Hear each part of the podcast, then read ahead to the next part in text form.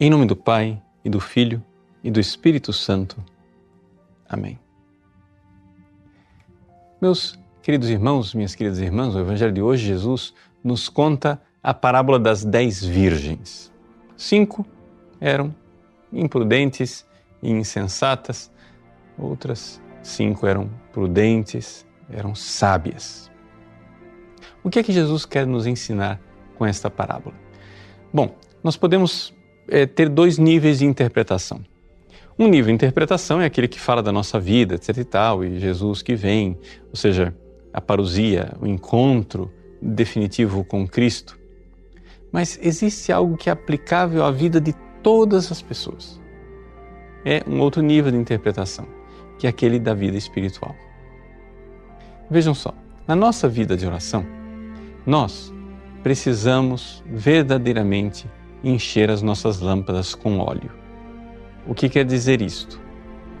Quer dizer que nós, no nosso batismo, recebemos a caridade sobrenatural, a caridade divina, aquela que o Pai, o Filho e o Espírito Santo vivem lá no céu como pequena sementinha. Isso foi colocado no nosso coração.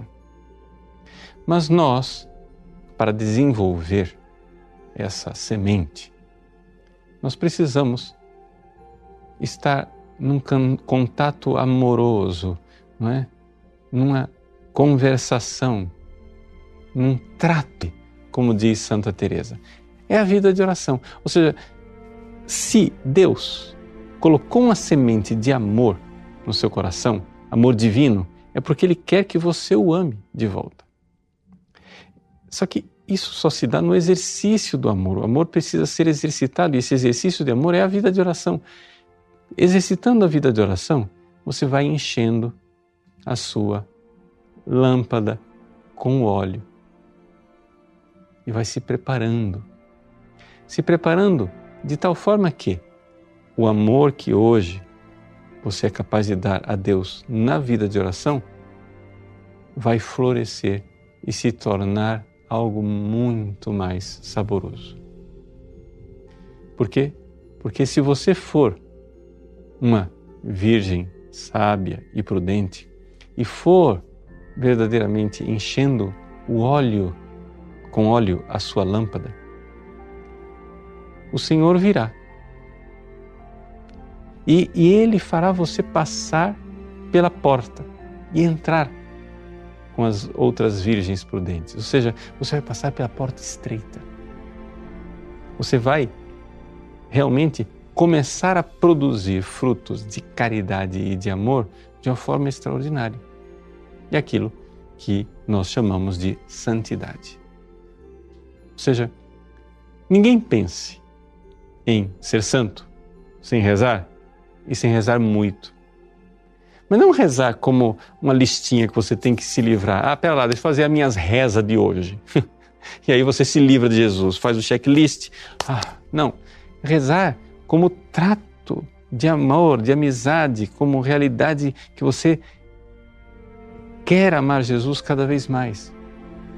Você fica incomodado de não amá-lo o suficiente, que você fica pedindo a Ele, Senhor, eu quero esse amor, essa caridade no meu coração cada vez mais, de tal forma que Ele vem em nosso auxílio a um certo ponto.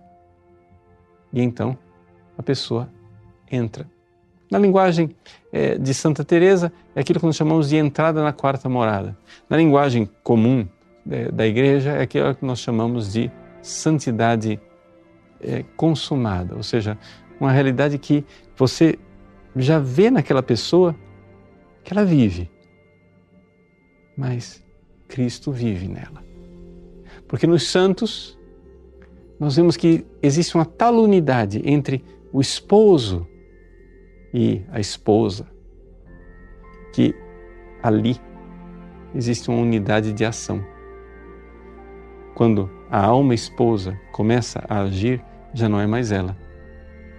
Cada vez mais, cada vez mais, cada vez mais é o Cristo que vive nela. Então, a parábola das dez virgens nos ensina que nós precisamos ter óleo em nossas lâmpadas, ou seja, vida de oração.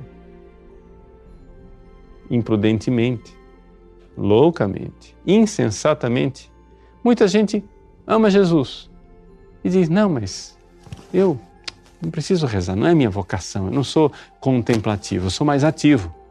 E como virgem imprudente e louca, fica de braços cruzados. O Senhor vem, mas você não está pronto. Não está pronto para dar o passo, para passar pela porta estreita. Então, preste atenção. Ouça o que diz Santo Agostinho. Tenho medo do Deus que passa e não volta mais. Tenha medo que o esposo venha. Você não esteja preparado. Encha sua lâmpada com óleo. O óleo da oração. Ou seja, deste trato amoroso de quem é amigo de Deus, enchendo seu coração com o óleo do Espírito Santo. Deus abençoe. Em nome do Pai, e do Filho, e do Espírito Santo. Amém.